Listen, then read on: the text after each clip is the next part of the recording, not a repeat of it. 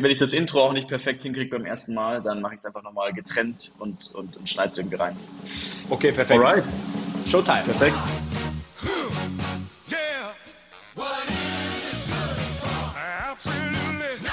Alles klar. Dann herzlich willkommen zur zweiten Folge der des Ref Hour Podcast. Und heute ähm, bin ich super happy, dass Roman bei mir ist und wir das Thema heute ansprechen, warum Revenue Operations jetzt wichtiger ist ähm, als je zuvor. Ähm, genau, Roman, super cool, dass du da bist und ähm, wäre mega nice, wenn du einfach mal ein bisschen erzählst, was du bisher gemacht hast, ein bisheriger Lebensweg und auch so deine Berührungspunkte zu RevOps. We'll be asking the questions, old man. Who are you? You. No, not me, you. Yes, I'm you. Just answer the damn questions. Who are you? Ja klar, super gerne. Äh, hi Kevin und ähm, schön, dass wir uns hier so zusammensetzen und über RevOps sprechen. Erstmal zu meinem Hintergrund. Ja, also ich habe damals nach meinem Uni-Abschluss bei ähm, Google ein Praktikum ins, in Sales gemacht und bin direkt danach zu einem Startup in Berlin und zwar als Head of Sales damals. War ein ziemlich großer Sprung. Ja, ich hatte damals so ein kleines Team, was ich übernommen habe und wir sind relativ schnell auf so dreieinhalb Millionen ähm, Runrate gekommen und hatten dann so zweistellige Seller da sitzen, die alle ähm, eben in, zum großen Teil halt in meine Richtung geguckt haben ja, und wissen wollten, was wir machen sollen. Und wir hatten halt ehrlich gesagt relativ äh, wenig Plan gehabt damals, waren relativ unerfahren und letztendlich haben wir die Funding-Runde nicht bekommen, die wir gebraucht hatten. So ein Sender oder so ein Instafreight sind uns damals davon gehuscht. Ja, und ähm, im Anschluss daran bin ich danach ähm, Hamburg gezogen zu Wunder Mobility, damals noch eine B2C-Company, so, so Carpooling haben die gemacht. Und ähm, dort habe ich die Revenue-Teams übernommen und dann weiter ausgebaut und war damals für den Pivot zu einer B2B-Company verantwortlich. Ähm, damals haben wir so von 100k auf einen guten zweistelligen Millionenbereich ARA hochskaliert innerhalb von 18 Monaten. Ging mega schnell, also wirklich von 30 auf 180 Leute in 0, nichts. Und ähm, damals ist wirklich, war alles cool. Ne? Es war Rock'n'Roll. Wir haben ähm, ein Produkt nach dem anderen zugefügt. Hier noch ein AE, da noch ein SDR und hier noch einen Markt aufgemacht. Dann sind wir in die USA und also wirklich alles drauf, was noch drauf ging. Und ähm, irgendwann hat die Sache nicht mehr so gut funktioniert. Irgendwann ist die Effizienz nicht mehr so gut gewesen, wie sie am Anfang gewesen ist. Die AEs haben ihre Quotas nicht mehr gehittet, hat nicht mehr genug Leads gehabt. Plötzlich sind die Fragen schwieriger geworden von den Investoren, von meinem CEO damals. Und er wollte plötzlich Sachen wissen wie, hey, ähm, was ist eigentlich ähm, das Ziel für diesen Markt, für dieses Produkt? Hey, erreichen wir die Quotas für die AEs? Welche erreichen sie, welche nicht? Ähm, und die Prozesse damals sind einfach nicht mehr hinterhergekommen. Ja, wir wussten nicht irgendwie, welche AEs am Ramp-up liegen, welche daneben liegen, ähm, ob wir ein SEA hiren, nochmal mehr auf Performance-Marketing schieben oder vielleicht sogar einen Markt zumachen müssen. Ja, diese ganzen Fragen ähm, konnten wir damals nicht vernünftig beantworten. Und da habe ich mich eigentlich eingeschlossen und habe wirklich über Wochen, über das Wochenende, über wirklich Stunden, ähm, über die Tage ähm, irgendwelche Reports aufgesetzt, Analysen gemacht und ähm, kommt eigentlich gar nicht mehr um dieses Revenue Ops Thema herum. Ja, und war natürlich viel zu spät. Also wir waren damals eine Riesenorganisation und keiner hat einen Plan gehabt, was eigentlich so richtig gut funktioniert hat und was nicht. Und ähm, ja, eigentlich meine Erkenntnis damals war, sobald die Companies nach Effizienz schreien, ja, was jetzt ja gerade super prävalent auch in dem Markt ist, gucken plötzlich ja. alle auf Revenue Operations. Ja, und es geht eigentlich gar keine andere Wahl, als sich damit zu beschäftigen. Gab es diesen Begriff Revenue Operations damals eigentlich schon bei dir oder war das eher ein Konzept, wo du gesagt hast, okay, wir müssen hier irgendwie Effizienzen hinbekommen, ähm, nur weil dieser ganze feststehende Begriff ja jetzt so ein, zwei Jahre jetzt hier in Europa, Deutschland rum, rumtingelt. Ähm, wie, wie war das bei dir? Ja, Revenue Operations wäre ein bisschen weit begriffen, glaube ich. Also es war eher, also erstmal, wir hatten viel zu lange überhaupt niemand, der sich darum gekümmert hat. Ja, also ich habe das immer so ein bisschen on the side gemacht und irgendwann hatten wir dann mal einen Sales Ops Manager gehabt. Ja, also das war wirklich so noch ahead of the curve. Also wir haben das ähm, damals nicht gerafft, dass es eigentlich ein Full Funnel, eine Full Funnel Geschichte ist. Und du kommst da eigentlich erst tiefer rein, wenn du plötzlich merkst, so, hey, damit ich ein Cut Payback für meine Segmente oder für meine Produkte berechnen kann, brauche ich Finanzdaten. Und dann, dann merkst du plötzlich so, hey, es reicht nicht nur, wenn ich mir den Sales Funnel angucke, sondern ich muss mir den ganzen Funnel angucken, ich muss noch Finanzdaten dazu holen. Und ähm, die haben es damals nicht so genannt, aber de facto haben wir damals RevOps gemacht. Aber ähm, ja, den Begriff gab es damals tatsächlich nicht. Nur weil es, glaube ich, viele Leute auch ähm, überlegen, was ist so das perfekte Profil eines RevOps-Managers. Ähm, würde mich noch interessieren, was hast du eigentlich, äh, was ist dein Background eigentlich? Äh, ich würde mich jetzt nicht als den perfekten RevOps-Manager bezeichnen. Ja, also ich, ähm, ich habe es immer on the side gemacht. Ja, also ich habe es damals äh, bei Wunder on the side gemacht. Ich habe es immer als CRO halt eben nebenher gemacht oder habe halt Leute mit betreut, die das dann ausgeführt haben. Was für mich das perfekte Profil ist, ich finde eigentlich, da gibt es zwei unterschiedliche. Ja, also das eine ist dieses wirklich krass analytische Profil. Ja, also da spreche ich eher von so Beraterprofilen eigentlich, die sich super gut mit Daten auskennen, mit Struktur, mit Prozessen, die richtig tief in ähm, in wirklich harte Fragestellungen eindringen können und ähm, dort Insights raus generieren können. Das sind für mich eher so diese Leute, die von A mhm. bis Z einfach was mega krass durchziehen können. Und dann auf der anderen Seite, ähm, was man auch oftmals sieht, gerade in den USA für Revenue Operations, sind oftmals Leute, die eigentlich aus dem Sales gekommen sind. Ja? Also das heißt, die die Operational Reality verstehen und dann eigentlich als strategische Counterparts von den, ähm, von den Departments in ähm, diese Revenue Operations Rolle kommen. Ja, und ähm, das war eigentlich auch eher so diese Rolle, in der ich mich gesehen habe. Aber ich musste auch oft in diese ähm, ja, mehr operative Rolle, womöglich was von A bis Z dann durchexerzieren muss. Also ich sehe da eigentlich zwei verschiedene Rollen und oftmals ist, glaube ich, auch so ein bisschen Konflikt, weil schwer die in eine Person zu bekommen, meiner Erfahrung nach. Alles klar, dann würde ich sagen, steigen wir gleich mal in das Thema, das heutige Thema ein. Ähm, ich habe heute Morgen erst äh, eine LinkedIn-Post geschrieben mit dem Thema ähm, oder äh, das habe ich gemacht, ich habe geschaut, das ist sozusagen der Top, äh, die Top 5 oder Top 25 Growing Job Postings on LinkedIn und Revenue Operations äh, war dabei, in den USA zumindest. Mhm. Ähm, und das, glaube ich, ist ein sehr guter Indikator auch von dem, worüber wir zwar jetzt sprechen, nämlich du sagst, ähm, warum Revenue Operations jetzt wichtiger ist als je zuvor. Ähm, und da würde mich als allererstes eigentlich mal interessieren, ähm, was ist denn Revenue Operations eigentlich für dich, Roman? Ähm, ja, gute Frage. Also erstmal, ähm, ich habe den Post gesehen. Ne? Also es ist ähm, ehrlich gesagt für mich jetzt nicht überraschend. Ich gehe da gleich drüber, drauf ein, warum ich das denke. Ja. Aber vielleicht erstmal, warum ist, äh, was bedeutet Revenue Operations für mich? Ne? Also ich glaube erst vielleicht erstmal, was ist es nicht? Ja, also ich glaube oftmals auch noch eben so ein bisschen als Altlast von, von, von ein paar Jahren wird Revenue Operations oftmals noch so als eine Art Salesforce Admin mit einem cooleren Namen gesehen. Ja, und das ist definitiv nicht mehr der Fall. Andererseits ist es auch nicht der Fall, dass ähm, in meiner Meinung nach, äh, in, in, meiner Ansicht zumindest, dass RevOps eigentlich eine Kombination von Marketing Ops, Sales Ops und CS Ops ist, weil die im Grunde eigentlich dafür verantwortlich sind, ein Department effizienter zu machen. Und Revenue Operations ist eigentlich genau das Gegenteil, hat ein ganz anderes Mandat und zwar das, den gesamten Engine, den gesamten Revenue Engine ähm, effizienter zu gestalten, ja, was eigentlich viel näher dran ist am übergeordneten Unternehmensziel. Und ähm, deswegen ist eigentlich wie ich Revenue Operations sehe persönlich, ist das Ziel von RevOps ist es relativ neutral, transparent zu schaffen, was in einem Revenue Engine funktioniert und was nicht funktioniert und dadurch am Ende zu ermöglichen, dass du Ressourcen auf die effektiven äh, Kanäle oder ähm, Teams oder Märkte oder was auch immer reallokieren kannst und gleichzeitig Maßnahmen treffen kannst, falls du irgendwo neben dem Plan liest, den du, ähm, den du irgendwann mal gehabt hast. Also es geht wirklich um diese Transparenz, um Silos äh, runterzubrechen, gemeinsame Prozesse zu entwickeln, gemeinsame Daten und KPIs zu entwickeln und dadurch die Teams zusammenzuschweißen, dass jeder wirklich genau weiß, wie er auch zu den Umsatzzielen beiträgt. Mhm. Und warum denkst du, dass genau, genau jetzt eigentlich die, die Zeit für RevOps gekommen ist? Ähm, das, also einerseits würde ich das aus einer Makroperspektive betrachten. Ja? Also und zwar wenn du, wenn du mal ein bisschen rauszoomst, ja, also die Zinsen sind hochgegangen, am Ende ist deswegen mehr, äh, weniger Geld im Markt. Da, gleichzeitig hast du eine ziemlich konstant gebliebene Competition in den ähm, SaaS-Companies. Ja, also die, die, die ganzen Firmen machen jetzt nicht von heute auf morgen zu. Und dadurch hast du eigentlich relativ stabile Customer Acquisition Costs. Also vielleicht sinken sie ein bisschen, aber nicht viel.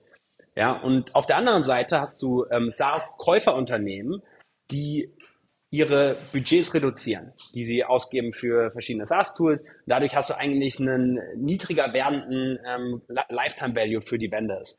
Ja, also einerseits, auf der anderen Seite hast du äh, konstante Customer Acquisition Costs, aber gleichzeitig sinkende Customer Lifetime Values. Deswegen werden die Fragen von den Investoren schwerer, sie werden nervöser.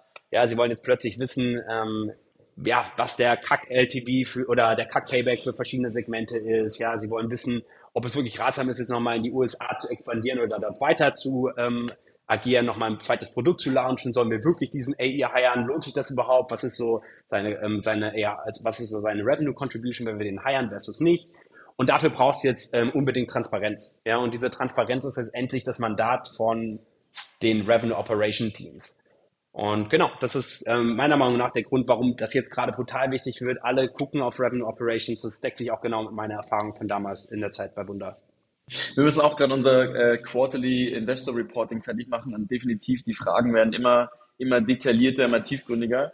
Ähm, was ich super spannend fand, ähm, normalerweise war so, ich glaube, der Runway zwischen den verschiedenen Funding Rounds immer so 1,5 Jahre. Ähm, ja. jetzt, soll man, jetzt soll der einfach doppelt so, also jetzt ist so die Frage nach, okay, bitte, ähm, nach drei, drei Jahren soll jetzt der Run, Runway bitte dauern, also einfach verdoppeln. Ja. Ähm, das schreit natürlich nach Effizienz. Ähm, und jetzt wird mich und wahrscheinlich äh, jeden hier super interessieren, wie, wie, wie du denn, wie du denn äh, vorschlagen würdest, wie denn Revenue Operations jetzt ähm, ja, step, steppen, upsteppen kann. Ja. ja. mega interessant, weil ich meine, du sprichst da gerade schon was, ähm, glaube ich, also es ist krass, ne? Erstmal jetzt so die Runway zu verdoppeln, obwohl du eigentlich schon ein bestehendes Team hast und ja. irgendwie so ganz viele Kosten sind fixiert. Ja, so deswegen jetzt alles guckt auf die Go-to-Market-Organisation vor allem. Hey, wie können wir effizienter akquirieren? Wie können wir vielleicht unsere Bestandskunden besser managen? Wie können wir Churn reduzieren? Alle gucken jetzt auf die Go-to-Market-Organisation. Ähm, und ähm, das ist schon eine hart, das ist schon ein hartes Brett. Ne? Also das ist das Erste.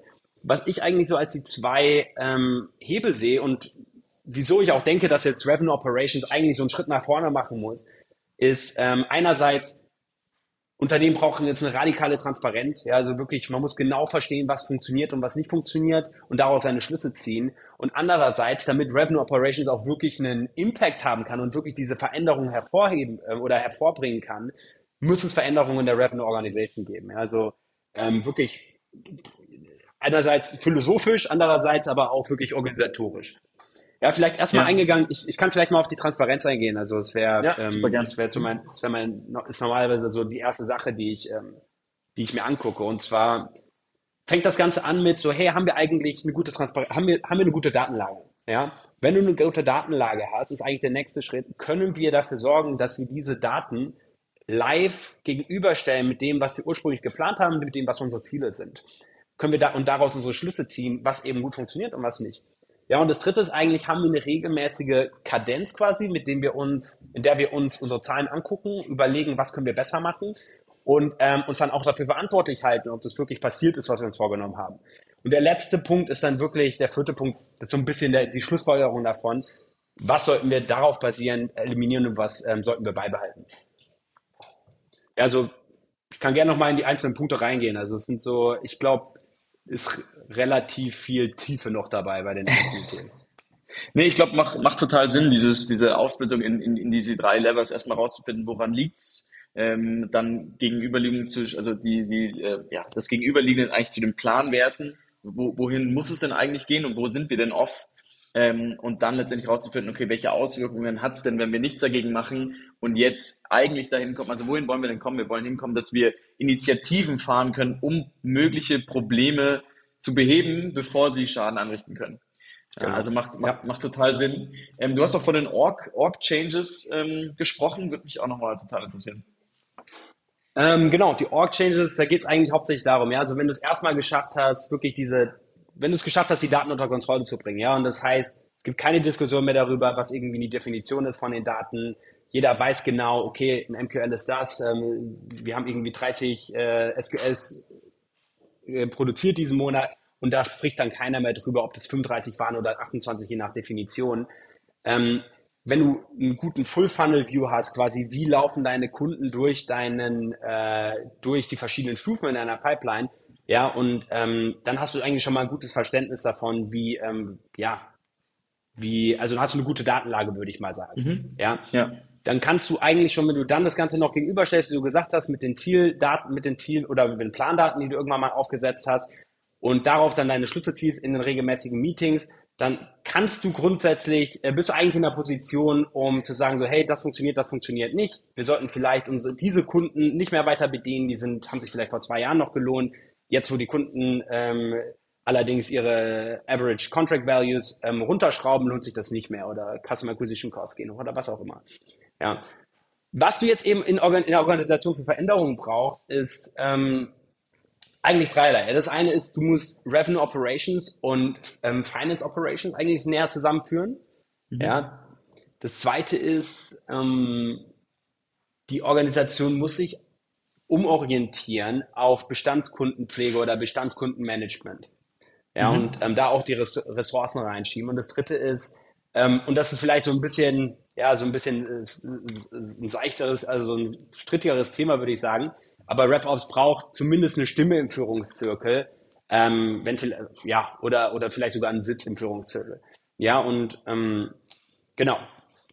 Also ich, ich glaube vor allem dieser, der letzte Punkt, den du ansprichst, ist, ist glaube ich überhaupt nicht zu unterschätzen. Also ähm, ich glaube, ich habe es schon in der letzten, letzten Folge mal angesprochen, äh, wo ich, ich sehe, dass viele RevOps-Leader Probleme haben, diese ganzen Themen durchzusetzen, ähm, wenn sie nicht das Commitment oder Buy-in eigentlich aus dem C-Level haben oder wenn sie wirklich auch nicht diesen Platz ähm, am ja, strategischen, ja, strategischen Say haben. Weil letztendlich, wo willst du ja hin? Du willst ja eigentlich, also wo man sagt mir ja, wie, ob du es anders siehst, ähm, aber eigentlich solltest du ja durch die Datengrundlage und durch die ja, Möglichkeiten, die Remedy Operations schafft, ähm, willst du eigentlich in strategische Entscheidungen, data-driven Decisions eigentlich treiben. Ähm, wenn, ich, ich, weiß nicht, ob du das kennst, aber ich, ich, hab, ich war früher, ich komme aus dem BI ähm, in dem Moment, in dem ich nur irgendwie einen Task bekomme, etwas zu machen, aber eigentlich nicht das große Bild dahinter sehe, ja, ich glaube, ich kann man 10, 20 Iterationen fahren, bis es dann wirklich der Report so aussieht, wie er sein soll, weil ich brauche mhm. einfach diesen, diesen Strategie, ich muss aber diesen, die, die, wissen, wo es hingeht, wo die Reise hingeht, um, ähm, um effektiv zu arbeiten. Und das ja. ist, glaube ich, ein Teil, den, der, den ich manchmal vermisse, ähm, ich glaube, es geht, jeder ist sich einig immer, okay, Daten sind wichtig, Systeme sind wichtig, Prozesse sind wichtig. Ähm, aber dass man irgendwie diesen Strategieteil, Strategy and Planning, den vermisse ich tatsächlich gerade noch ähm, bei vielen Revenue Organizations. Äh, honestly, wir sind da auch noch nicht, ähm, mm. but we're getting there. ja, ist mega richtig. Also ich, ich glaube, was du sagst, ne? also das eine ist, also einerseits ist es total wichtig, dass Revenue Operations mitredet in diesen ganzen strategischen Themen, wenn es um Ressourcenallokation geht, wenn es darum geht, so hey, was sind eigentlich wirklich die Bottlenecks in unserem ähm, Funnel? Ja, ähm, wa warum ist das so? Warum ist das so wichtig? Weil wenn ähm, wenn Sales das macht zum Beispiel, werden die ihre eigenen Budgets verteidigen. Ja, die werden ja nicht sagen so, hey, Sales, wir, wir sind eigentlich das Problemfeld, wir müssen mehr Geld in äh, Customer Success pushen. Deswegen, du brauchst mhm. eigentlich jemand, der unparteiisch ist. Und zwar auch nicht ja. nur zwischen den einzelnen Departments, also nicht mal zwischen den einzelnen, also Marketing, Sales, Customer mhm. Success, sondern eigentlich auch jemand, der so ein bisschen der Schiedsrichter ist zwischen dem, was mhm. die Finanzabteilung und der CEO vorgeht in den Bottom-Down, in Top-Down-Planung, in der Top-Down-Planung am Anfang des Jahres und dem, was wirklich realistisch ist. Ne? Und ich glaube, das ist auch das, was du gerade meintest, wenn du sagst, so, hey, Strategy und Planning, du, du hast dann halt ähm, oftmals vielleicht nicht den perfekten Prozess, um zu gucken, ist das, was wir eigentlich vorgegeben haben äh, oder was wir vorgegeben bekommen haben von den Investoren oder mit äh, in der Interaktion zwischen Finanzieren äh, und Finanzen, ist das wirklich realisierbar? Ja, und wie mhm. kriegen wir diese Gap geclosed zwischen dem, was realisierbar ist, bottom-up? Und da ist eben die Rolle von RevOps meiner Meinung nach und dem, was wir committed haben, top-down. Ähm, ja. Ist es realistisch, dass wir diese Gap closen? Ja, und wie genau können wir das machen?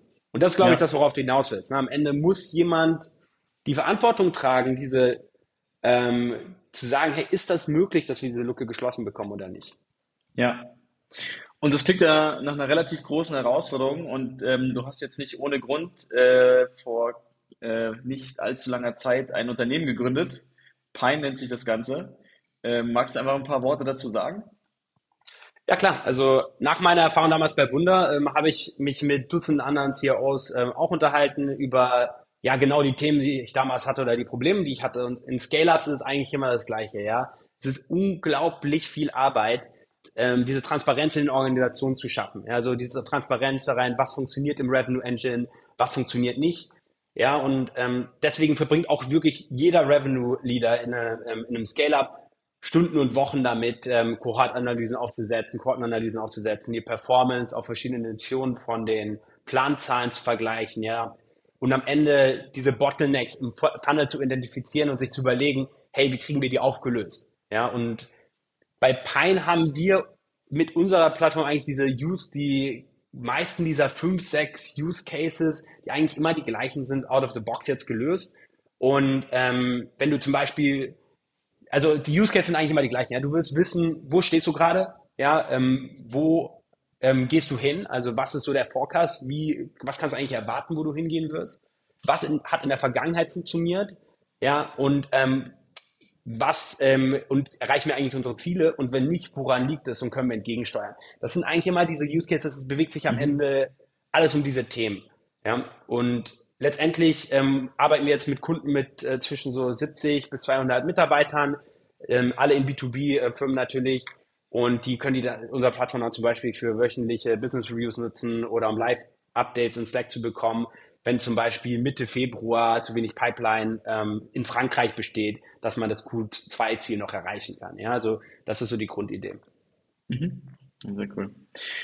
Alright, dann ähm, vielen Dank, äh, Roman. Ich glaube, das äh, war, glaube ich, sehr, sehr spannend, auch was ich, was mir noch nicht so bewusst war oder was, was ich ein sehr cooles, ähm, wie du hast du sehr gut zusammengefasst, dass Revenue Operations dieser, dieser neutrale Schiedsrichter, was was mir klar war, ist dieser neutrale Schiedsrichter ähm, horizontal, also dass du sozusagen als Teil des Commercial, der Commercial Teams neutral gegenüber Marketing, Sales, SDA, CS ähm, navigierst, aber dass mhm. du auch sozusagen auch ähm, vertikal zwischen dem Leadership und den einzelnen Go-to-Market-Teams ähm, koordinierst, ähm, macht total Sinn. Hatte ich so noch nicht drüber nachgedacht. Ne? Okay, ja. dann ähm, abschließend zu dem, zu dem tollen Format äh, drei Roundhouse-Kick-Fragen.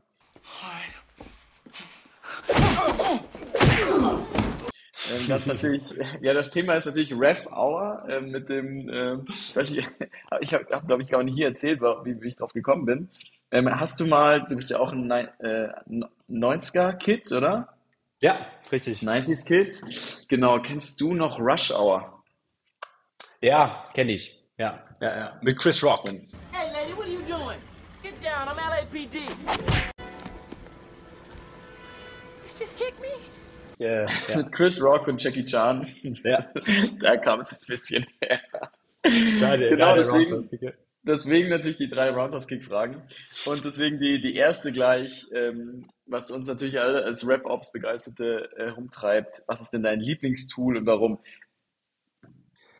Okay, spannende Frage. Also ehrlich gesagt jetzt gar nicht mehr unbedingt nur auf Rap-Off bezogen. Ja, aber mhm. ein Tool, das ich liebe und das ich jeden Tag äh, durch, äh, durch die Wand, also durch die Bank nutze, ist ähm, Notion. Ich liebe es einfach so, es ist so geil, um zu dokumentieren, hat so eine gute User-Erfahrung und ähm, oder User Experience, ich weiß nicht, User-Erfahrung heißt das so auf Deutsch? Ich glaube. Bestimmt. Ähm, ja. und ich würde sagen, das ist so ein bisschen das Apple der Software-Welt, ja, und deswegen ähm, Riesenfan. Ich habe ich hab tatsächlich von einem Münchner Startup gehört, die bis zur Series L Notion als CRM benutzt haben. Also alle Pipelines aufgesetzt, alle Call, Meetings etc. gelockt.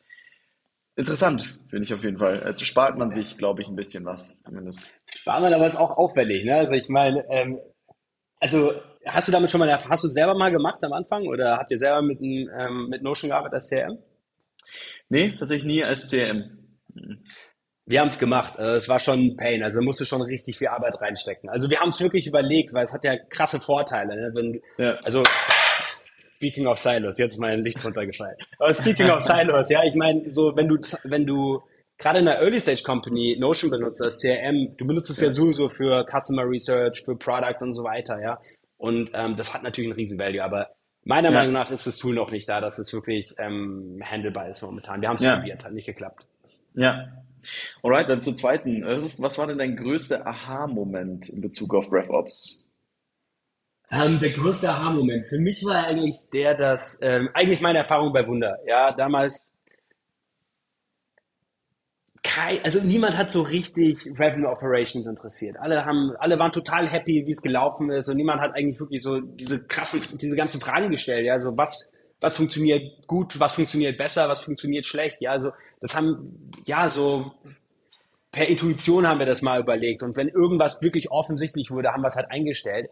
Aber wirklich dieser Aha-Moment war, sobald es schlecht gelaufen ist, ja, sobald wir nicht mehr, nicht, sobald nicht mehr alles wie geschnitten Brot irgendwie ähm, an der Hand gegangen ist, haben wir so viel Zeit damit verbracht. Und ich glaube, das ist für mich so der Aha-Moment. Wenn es gut läuft, ist RevOps eigentlich so ein bisschen sekundär. Und wenn es nicht gut läuft, gucken alle plötzlich auf RevOps. Und das ist so die zentrale Funktion, ähm, die die ganzen äh, verschiedenen Departments zusammenbringen und eigentlich so das Bindeglied für die Organisation fast sein kann. Ja, das heißt, dieses Jahr können wir alle zeigen, was wir können. Alright. Das, und das ist das RevOps-Jahr, genau richtig. Ja. Ja. Und last but not least, ähm, was ist denn so eine, ich, ich bin so ein Fan von verschiedenen, ja, wo, wo kriegt man immer seine besten Ressourcen, wo ist der beste Content etc. Was ist denn so diese eine Ressource, wenn es sie für dich gibt, die dir jetzt eigentlich am meisten geholfen hat, ein bisschen über das ganze Thema, über das ganze Topic, jetzt vielleicht auch im Zusammenhang mit Pine mehr zu verstehen?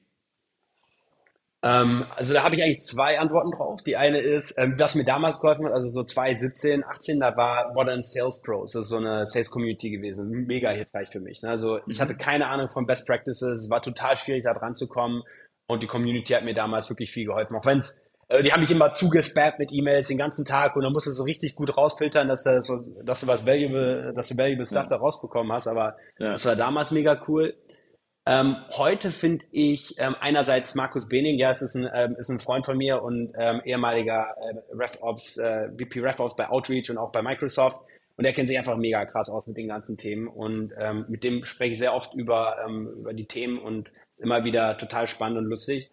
Andererseits im ähm, Online-Bereich finde ich persönlich Jeff Ignacio mega gut.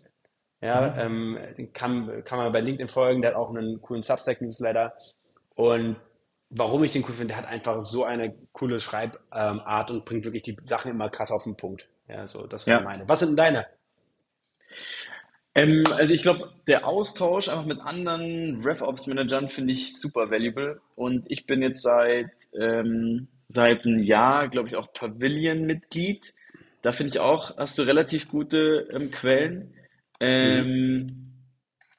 Und ähm, mittlerweile finde ich auch diese, den, den Newsletter von RevOps Coop und vom Toni Holbein, bin ich ein mhm. ganz großer Fan. Äh, die sind immer sehr crisp ähm, auf den Punkt gebracht ähm, und meistens kann man da direkt was mit, mit reinnehmen. Was natürlich jetzt auch hier der, der äh, mein, mein Anspruch äh, an, den, an, den, an die Ref-Hour ist. Das heißt, oh man, wenn wir noch irgendwas im Nachgang finden, was wir mit dem Audience irgendwie sharen können, ich werde natürlich eh noch eine kleine Summary dazu machen irgendein Blueprint oder ich meine, du hast ja, glaube ich, auch Slides dazu gemacht. Wäre natürlich super mhm. cool. Klar, sehr gerne. Ich, ähm, ich überlege mal, was ich, was ich noch auspacken kann. Ähm, cool.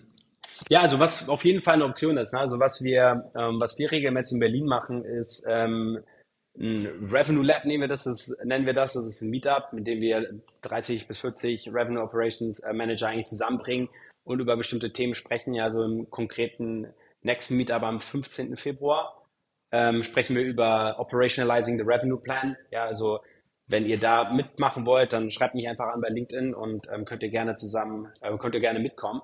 Und auch Kevin, ich weiß nicht, vielleicht machen wir auch mal was in München zusammen. Er ja, hatten wir auch mal äh, schon angesprochen, wäre cool. Das machen wir bestimmt. Perfekt. Also ihr habt gehört, äh, 15. Februar Meetup in Berlin, einfach Roman schreiben. Ähm, ich habe mich gestern tatsächlich schon auf die, äh, auf die Waiting List. Ihr habt eine Waiting List, habe ich gesehen, gesetzt. Ja. Ist richtig, ja, ja, ist ganz exklusiv, ja. Ganz exklusiv.